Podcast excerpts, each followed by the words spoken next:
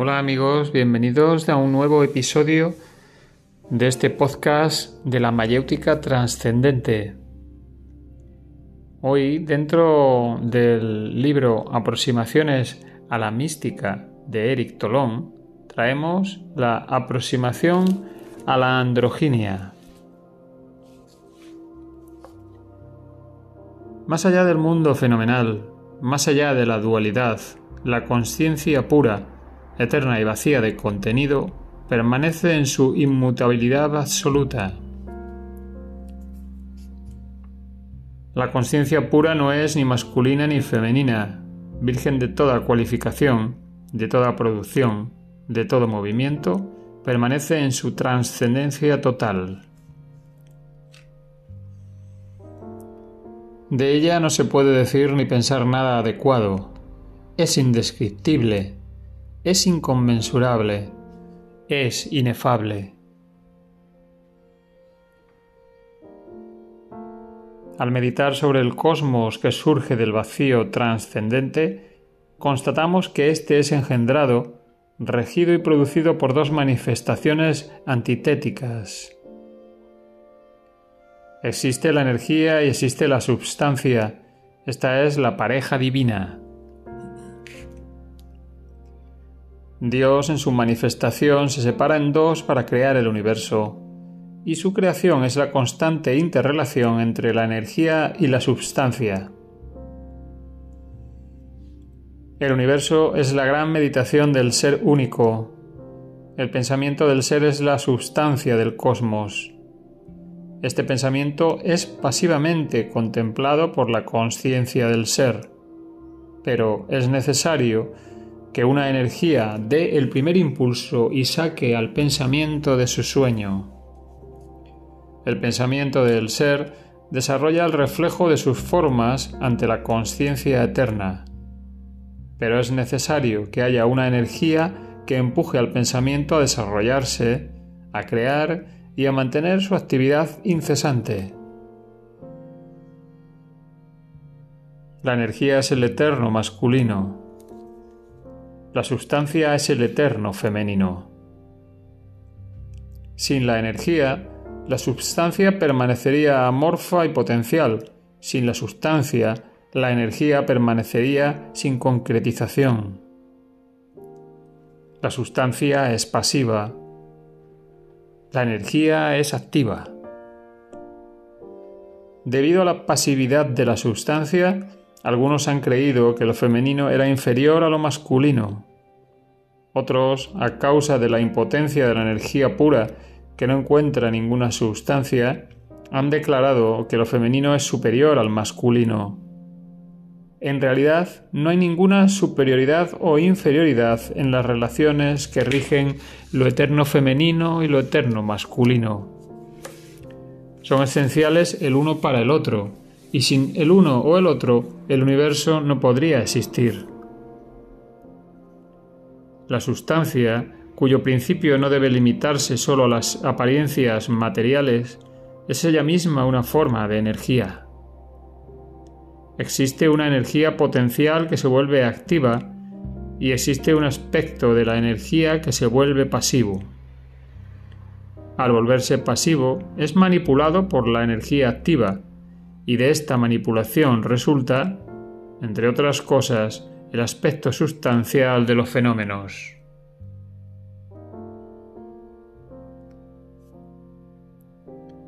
La energía es, pues, fundamentalmente una, es por eso que ciertas doctrinas solo hablan de dos principios fundamentales.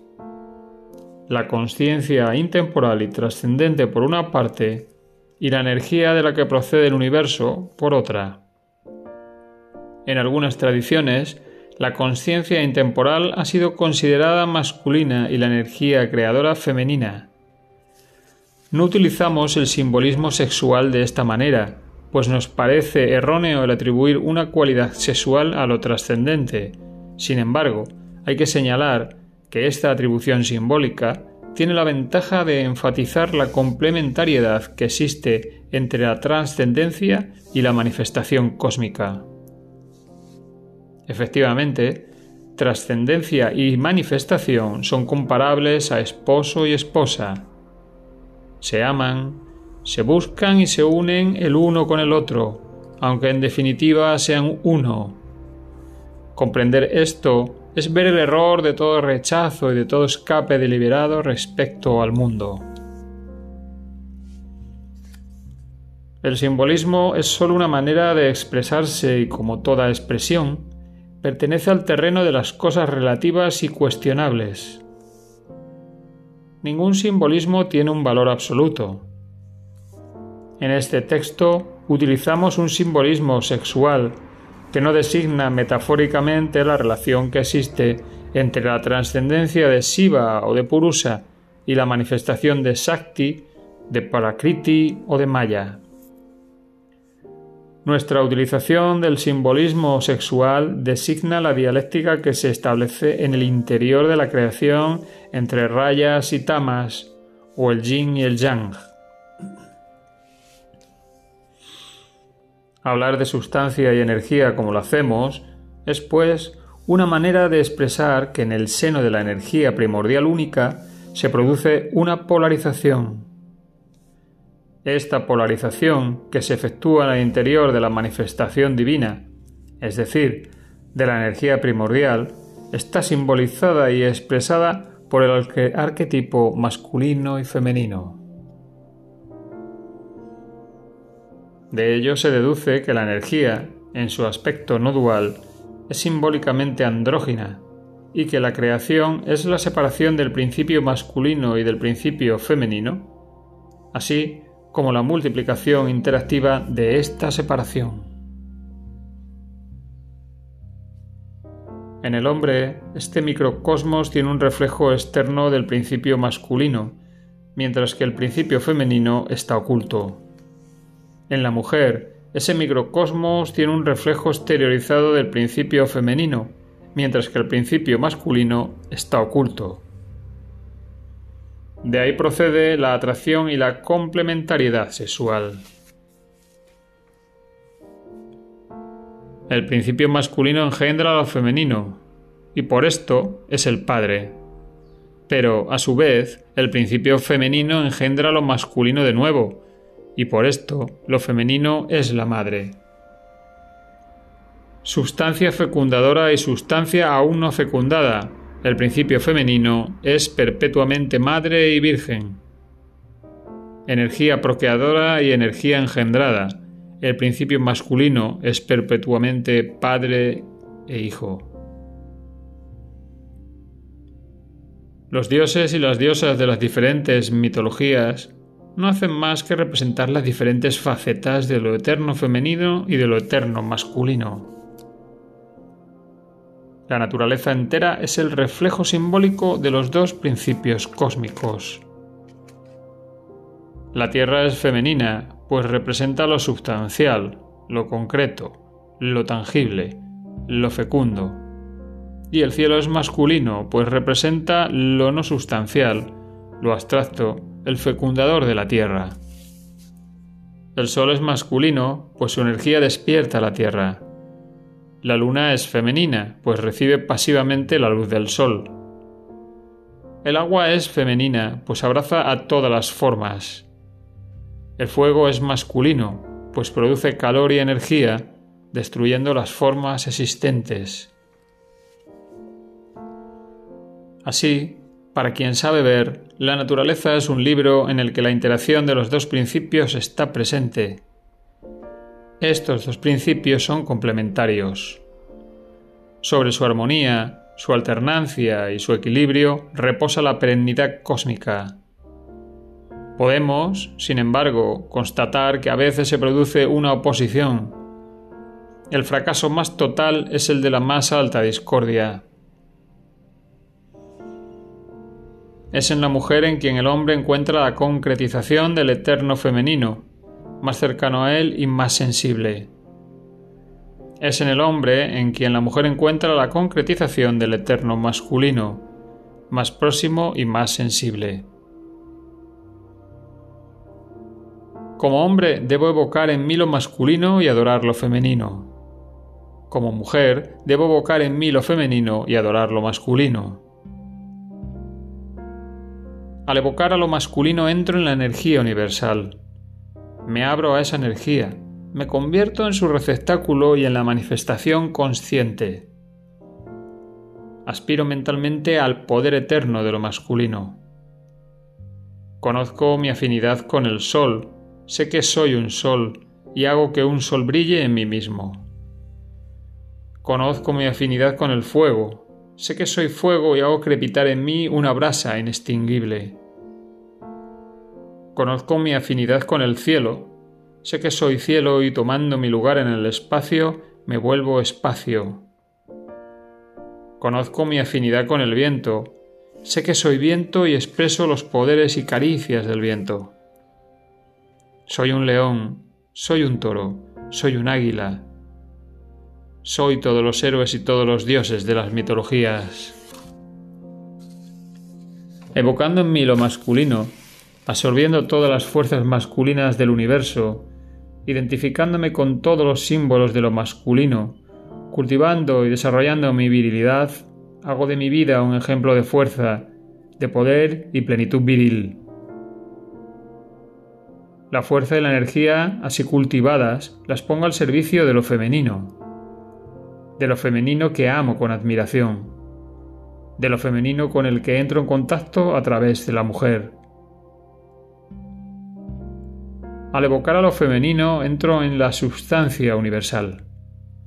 Me abro a esa plasticidad fértil, en ella me convierto en su receptáculo y en la manifestación consciente. Aspiro mentalmente al eterno poder del femenino. Conozco mi afinidad con la luna, Sé que soy una luna y hago brillar en mí la dulzura de este astro. Conozco mi afinidad con el agua. Sé que yo soy agua y vierto un flujo de agua inagotable. Conozco mi afinidad con la tierra. Sé que soy una tierra rica y fecunda y entro en las fuerzas de la tierra. Echo raíces y me alimento de su jugo. Conozco mi afinidad con la vegetación.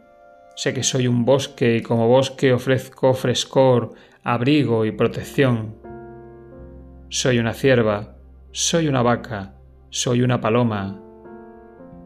Soy todas las hadas y todas las diosas de las mitologías.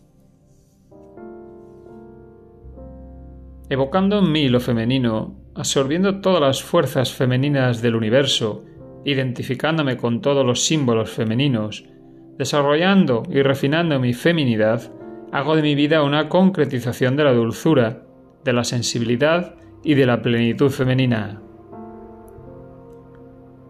La feminidad que desarrollo la ofrezco a lo masculino, a lo masculino que amo y delante del cual me admiro, a lo masculino con el cual entro en contacto por medio del hombre, Comprender lo que acaba de decirse es desarrollar la propia naturaleza y hacer del sexo opuesto un objeto de adoración. La mujer es el espejo de la sustancia divina eterna. El hombre es el espejo de la energía divina eterna. Y el hombre dice, en mí cultivo un aspecto de lo divino y en mi esposa adoro el otro aspecto de la manifestación divina. Y la mujer dice, en mí cultivo un aspecto de lo divino, y en mi marido adoro el otro aspecto de la manifestación divina. Cultivando lo masculino, el hombre ejerce una influencia masculina y recibe de la mujer una influencia femenina que equilibra su desarrollo. Cultivando lo femenino, la mujer ejerce una influencia femenina y recibe del hombre una influencia masculina que equilibra igualmente su desarrollo. En la mujer el hombre bebe la feminidad, en el hombre la mujer bebe la virilidad. La mujer debe absorber la virilidad del hombre y así despertar su virilidad latente. El hombre debe absorber la feminidad de la mujer para despertar su feminidad latente. Pues el hombre debe ser hombre, es decir, haber desarrollado su virilidad pero debe ser también mujer después de beber de la feminidad. Y la mujer debe ser mujer, es decir, haber desarrollado su feminidad, pero debe ser hombre después de beber de la virilidad. Esta necesaria absorción de la polaridad sexual contraria no debe confundirse con un exceso de absorción que conduzca a una inversión sexual o psicológica. El invertido sexual no es un ser completo, es un ser deformado. La absorción de la polaridad sexual contraria presupone el desarrollo normal y armonioso de la polaridad que nos es propia. En cambio, una mujer que no absorbe virilidad se encuentra desequilibrada por un exceso de feminidad y de las cualidades del arquetipo femenino se convierten en defectos en ella. Un hombre que no absorbe feminidad se encuentra desequilibrado por un exceso de virilidad y las cualidades del arquetipo masculino se convierten en defectos en él. Absorbemos y despertamos en nosotros mismos lo que amamos y admiramos. Esta es la razón por la cual la primera absorción y el primer despertar de lo femenino en el hombre se realiza frente a la madre, mientras que la primera absorción y el primer despertar del masculino en la mujer se realiza frente al padre. No existen cualidades psicológicas específicamente reservadas a los hombres, ni cualidades o características específicamente reservadas a las mujeres. Al contrario, para volverse un ser completo, el hombre o la mujer deben volverse psicológicamente y psíquicamente andróginos. Es posible volverse andrógico, andrógino, evocando y cultivando las potencias arquetípicas de su propio sexo, y adorando y abriéndose a las potencias arquetípicas del sexo opuesto, tal como son reveladas en la relación matrimonial y en la ósmosis psicológica y espiritual que engendra. Para la mujer, el hombre es un maestro espiritual que le revela lo que le falta, y para el hombre, la mujer es igualmente un maestro espiritual que le revela lo que le falta. El hombre es un ser psicológicamente incompleto que se vuelve completo por medio de la androginia. Algunos seres psíquicos no tienen sexo porque están privados de él, como es el caso de los ángeles, sino porque son andróginos ya que no todos los seres psíquicos carecen de sexo. La sexualidad física es una puerta por la que se puede acceder a la androginia psíquica. Aquel que es psíquicamente andrógino, efectivamente o virtualmente, ha superado la necesidad del sexo. Observar que siempre hablamos de la androginia psicológica y psíquica, y no de la androginia física. La mujer debe aportar la feminidad al hombre, el hombre debe aportar la habilidad a la mujer. Quien comprende esto hace del acto sexual un sacramento. En el acto sexual, el hombre en su habilidad rendirá un culto a la mujer. Sus caricias, sus besos, el goce que buscará dar y recibir serán un acto de adoración al eterno femenino. Es la gran diosa cósmica en la que se fusionan todos los símbolos femeninos a quien estrechará entre sus brazos por el éxtasis del goce, será proyectado a su abismo trascendente. La mujer en el acto sexual rendirá culto al hombre, sus caricias, sus besos, el goce, el goce que buscará dar y recibir será un acto de adoración al eterno masculino. Es el gran eros cósmico en el que se fusionen todos los símbolos masculinos a quien ella abrazará. Por el éxtasis sensual ella será proyectada a su abismo trascendente.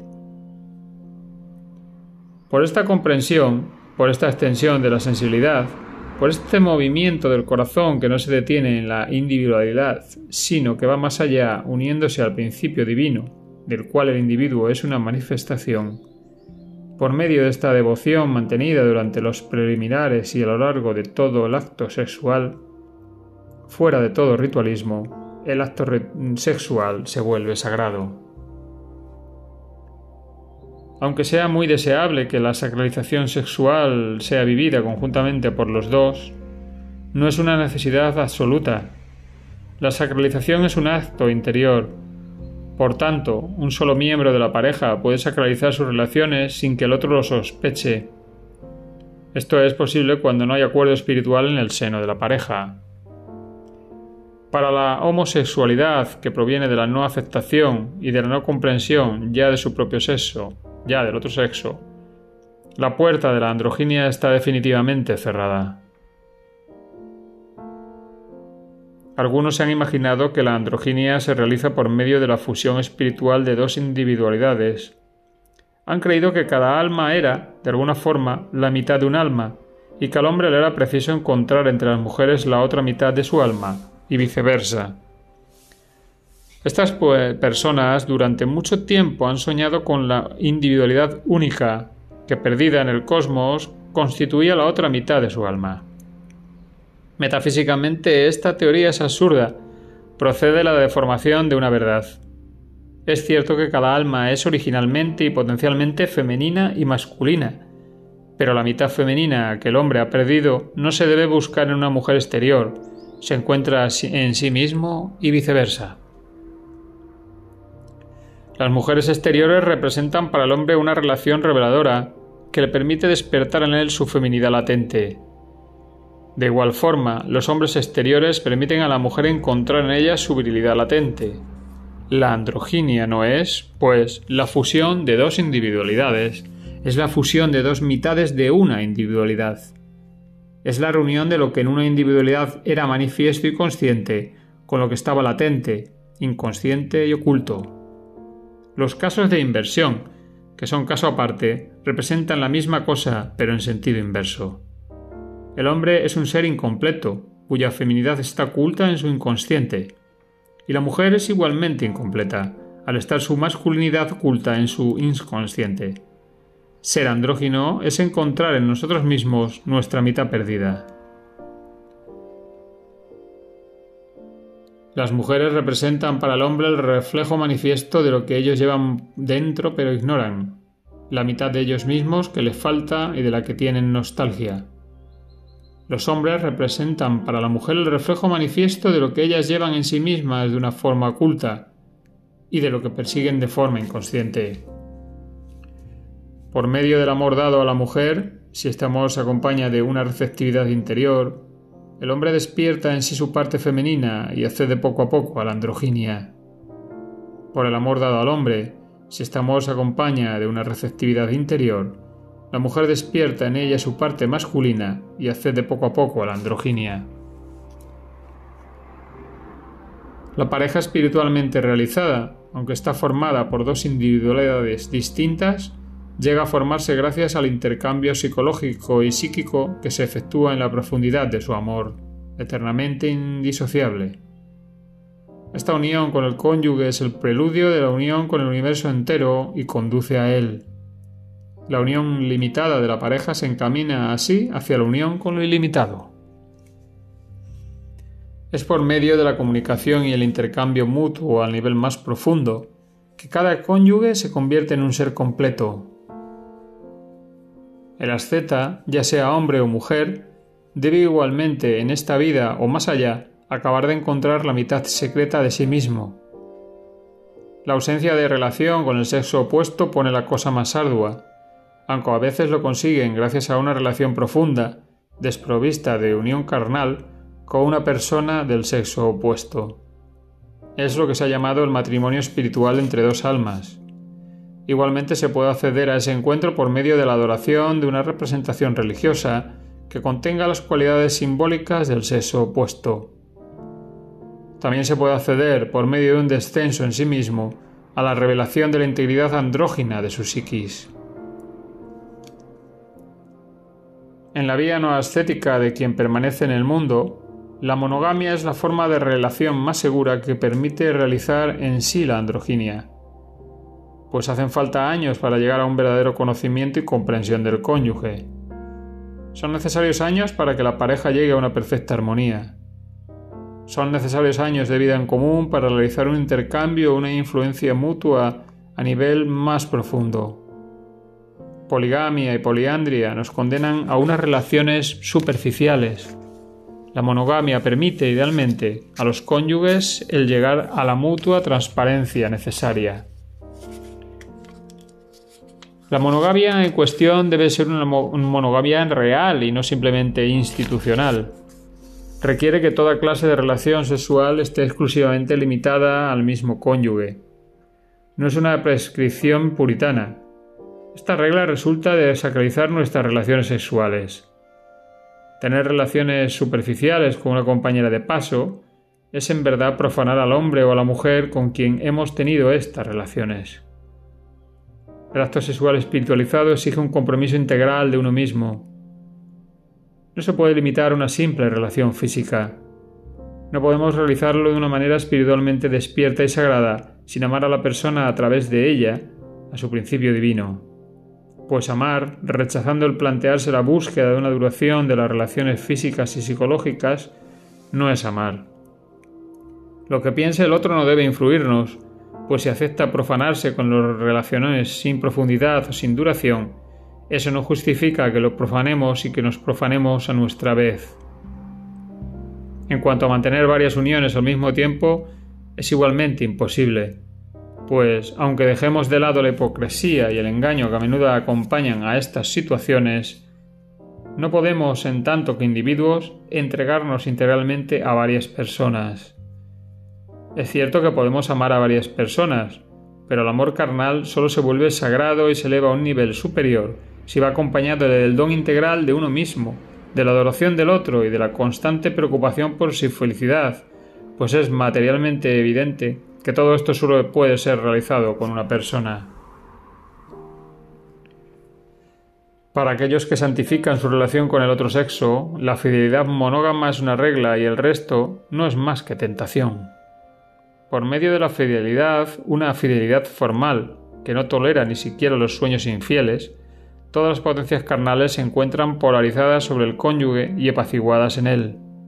Sin polarización no hay profundización real ni una comprensión profunda. Permanecer fiel no quiere decir volverse insensible al encanto del sexo opuesto. ¿Cómo sería esto posible? Es la misma mujer fundamental quien está presente en todas las mujeres y el mismo hombre fundamental quien está presente en todos los hombres. La fidelidad debe ser el resultado de una toma de conciencia de nuestra incapacidad de tener relaciones satisfactorias con otras con varias personas. Una vez hecha esta toma de conciencia, renuncio a las relaciones extraconyugales porque son obras imperfectas del amor, y mi amor profundo por la mujer o por el hombre eterno no puede acomodarse a esta imperfección. No permanezco fiel porque yo no ame más que a la mujer o al hombre con quien vivo. Permanezco fiel pues siento en mí una capacidad de amor demasiado amplia para todos los hombres y mujeres que encuentro. Si diera una expresión carnal y concreta de esta inmensa capacidad de amor que vibra en mí, pronto sería despedazado por las contradicciones y los dilemas que resultarían de mi imposibilidad material de expresar plenamente mi amor y de dar felicidad, simultáneamente, a todas las personas con las que hubiera entablado una relación carnal. Es, pues, una plenitud de la capacidad de amar la que motiva mi felicidad monógama. Limitando la expresión carnal de mi amor a las relaciones monógamas y adoptando frente a esta limitación una actitud firme y expresiva frente al otro, no dejo que haya ningún equívoco, me desembarazo de todas las maniobras psicológicas cuyo fin es el gustar o seducir a las personas del sexo opuesto. Mi corazón deja de estar impedido por el egoísmo sexual y está disponible para amar a todos los hombres y todas las mujeres de una manera desinteresada. En mi relación monógama, espiritualizo el desarrollo de mi sensibilidad y fuera de esta relación despojo mi amor de todo acaparamiento del egoísmo sexual y así consigo un verdadero amor universal. Formar una pareja es emprender una obra espiritual. El objetivo de esta obra es la realización de la androginia mutua y, además, la procreación de hijos. La procreación, independientemente de su papel como una extensión de la obra creadora de Dios, participa directamente en la formación de la androginia. La androginia perfecta necesita de la presencia de niños, pues al educarlos la mujer desarrolla otros aspectos de su feminidad y el hombre otros aspectos de su masculinidad. Toda obra puede conocer el fracaso. Es por eso que hacer que la pareja sea indisoluble institucionalmente es un error. La indisolubilidad de la pareja es un fin a alcanzar, pues la pareja perfectamente unida es indisoluble para la eternidad. Pero hacer de la indisolubilidad una regla obligatoria no es un medio adecuado en nuestra época para conseguir el fin. Cuando el fracaso es evidente, es preciso tener la fuerza para reconocerlo y realizar una separación sin rencor. Debemos hacer todo lo posible para llegar a la unión perfecta, pero cuando la pareja está, de hecho, desunida y todo encuentro a nivel profundo es imposible, no se debe prolongar de manera artificial y convencional una unión que se ha vuelto maldita. Dios nos enseña con nuestros fracasos y nuestros triunfos. En definitiva, cualquiera que sea el número de reuniones, de uniones, es siempre la misma mujer arquetípica y divina, la que el hombre amará a través de las diferentes mujeres humanas. Y es siempre el mismo hombre arquetípico y divino el que la mujer amará a través de los diferentes hombres humanos. La exaltación romántica que hace creer que tal o cual mujer particular es la única compañera que nos estaba predestinada, o que tal o cual hombre particular es el solo y único compañero que nos estaba predestinado, es completamente errónea. Es un delirio sentimental. Esta o aquella persona nos parece la única posible en relación de una fijación sentimental, pues parece extremadamente nefasto el identificar la manifestación del arquetipo femenino o masculino a tal o cual mujer o hombre particular. Hay confusión entre lo efímero y lo eterno. Nuestro amor debe superar lo particular y alcanzar lo eterno. Es necesario amar a la mujer divina y arquetípica a través de una o varias mujeres. Es preciso amar al hombre divino y arquetípico a través de uno o varios hombres. Quien se para en el individuo, en lugar de amarlo en tanto que manifestación significante, se apega a él. Así amaremos al cónyuge, pero solo estaremos apegados a Dios. El cónyuge no debe ser más que una ocasión de expresión de nuestro amor, pero no el objeto profundo de nuestro amor. La formación de una pareja solo debe llevarse a cabo después de maduras reflexiones y de un conocimiento mutuo suficiente. En la mayoría de los casos, un periodo de prueba y vida en común se revela como una experiencia prematrimonial recomendable.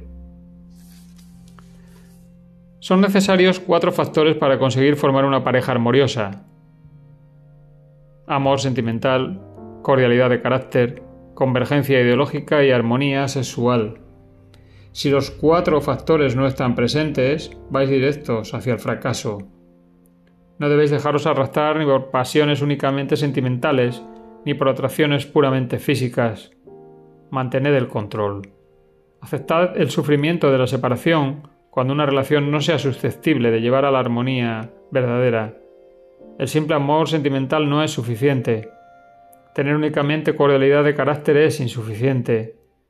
La simple convergencia ideológica no basta. La mera atracción física no permite el formar una pareja. La conjunción de los cuatro factores es necesaria. Buscad, buscad atentamente el espejo de las cualidades divinas complementarias Después de haberlo encontrado o de pensar que lo habéis encontrado, adherad el todo sin dejar de ser vosotros mismos. Lo que significa que lo adoréis sin perderos en él, sin aniquilar vuestra personalidad. La receptividad no es la abdicación. Recibir es enriquecerse, abdicar es aniquilarse. El cónyuge debe ser una fuente, no un estanque que os sumerja. El intercambio debe ser mutuo, y uno no debe dominar sobre el otro. Amar no es renunciar a lo que se es. Quien renuncia en la abdicación sumisa ya no puede aportar nada al otro. Sed vosotros mismos y respetad al otro. Respetar es aceptar que el otro no es de nuestra propiedad. El cónyuge es un ser libre, no es una propiedad carnal o sentimental. Respetad, pues, vuestra libertad mutua y desterrad las preocupaciones, preguntas o dudas celosas. La unidad real reposa sobre la confianza y no sobre la vigilancia. Intercambiad vuestras sombras como dos grandes árboles plantados a alguna distancia, pero no pegados el uno al otro, y luego entrelazad vuestro ramaje. No os detengáis en el camino. La unión de una pareja es algo que se construye y se reconstruye sin cesar, hasta el fin de la vida. Es necesario evocar constantemente en uno mismo lo femenino o lo masculino. Es preciso sin cesar, adorar y buscar el colmar al, al otro. Los cuatro factores de unión, amor sentimental, cordialidad de carácter, convergencias ideológicas y armonía sexual no se adquieren de una vez para siempre. es preciso mantenerlos por medio de una acción constante y deliberada. Día tras día construid vuestra unión y estaréis unidos. En su creación Dios se ama a sí mismo. Es para amarse a sí mismo por lo que se divide en dos. De esta pareja original y primigenia procede toda la creación, por una multiplicación y una proyección infinita de cualidades correspondientes a la energía, es decir, al esposo divino y a la sustancia, es decir, la esposa divina. El hombre y la mujer constituyen en su microcosmos el espejo de la pareja divina. Comprender esto y vivirlo, convertir la realidad sexual en espiritual y cósmica, siendo en mi conciencia trascendente el eterno espectador de todo lo que existe, veo la búsqueda, el encuentro y la unión, a nivel humano, de los dos principios cósmicos de la manifestación divina que lo divino sea glorificado en el cuerpo y más allá del cuerpo. Que el amor de Dios manifestado como mujer u hombre cósmico permanezca libre de todo apego al hombre y a la mujer o a la mujer humana. No os entretengáis en lo humano, no améis más que a Dios. Amad la manifestación femenina de Dios. Amad a la mujer eterna a través de la mujer humana. La mujer humana no es más que una ocasión que os permite expresar vuestro amor a la mujer divina. Si la mujer humana deja de ser transparente y de introduciros en la contemplación y el amor a Dios en su manifestación cósmica, vuestro amor no es sagrado y estáis sumergidos en la creación. Amad la manifestación masculina de Dios. Amad al hombre eterno a través del hombre humano.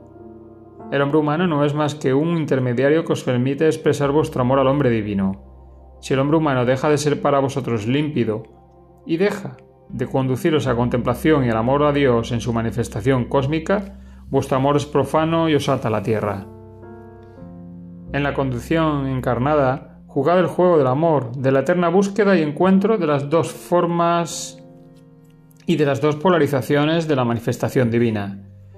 Manifestación eternamente contemplada por la esencia trascendente, que es vuestra pura conciencia. Para jugar el juego cósmico es preciso permanecer libre y para permanecer libre es preciso estar desapegado. Romped vuestras ataduras y cultivad vuestro amor por el único. El desapego frente a lo terrestre y el apego solo a lo divino son las dos caras de una misma necesidad. El amor de la mujer o del hombre, si es profano, si se apega a la personalidad humana, constituye el espejismo y la tentación más peligrosa para alejarse de lo divino. Es debido a este riesgo por lo que los ascetas lo han rechazado. Sin embargo, cuando este amor se vuelve sagrado, transparente y, a través de la mujer o del hombre, es a Dios a quien amáis y adoráis, entonces ya no existe tentación, ya no existe peligro, pues es hacia Dios a donde vais y es con Dios con quien os unís. Solo apego a Dios. Esta es la exigencia de la sacralización conyugal. Comprended que todo apego a una individualidad humana la vuelve opaca. Por lo tanto, a partir del momento en que vuestro amor se detiene en la criatura, ya no alcanza a Dios. Haced sagrada vuestra vida conyugal. Que el hombre llegue a Dios a través de la mujer y que la mujer llegue a Dios a través del hombre. Y hasta aquí amigos el podcast de hoy dedicado a la androginia interior. Un texto de Eric Tolón. Esperamos que haya sido vuestro agrado y podáis compartirlo con vuestros contactos. Gracias y hasta el próximo episodio.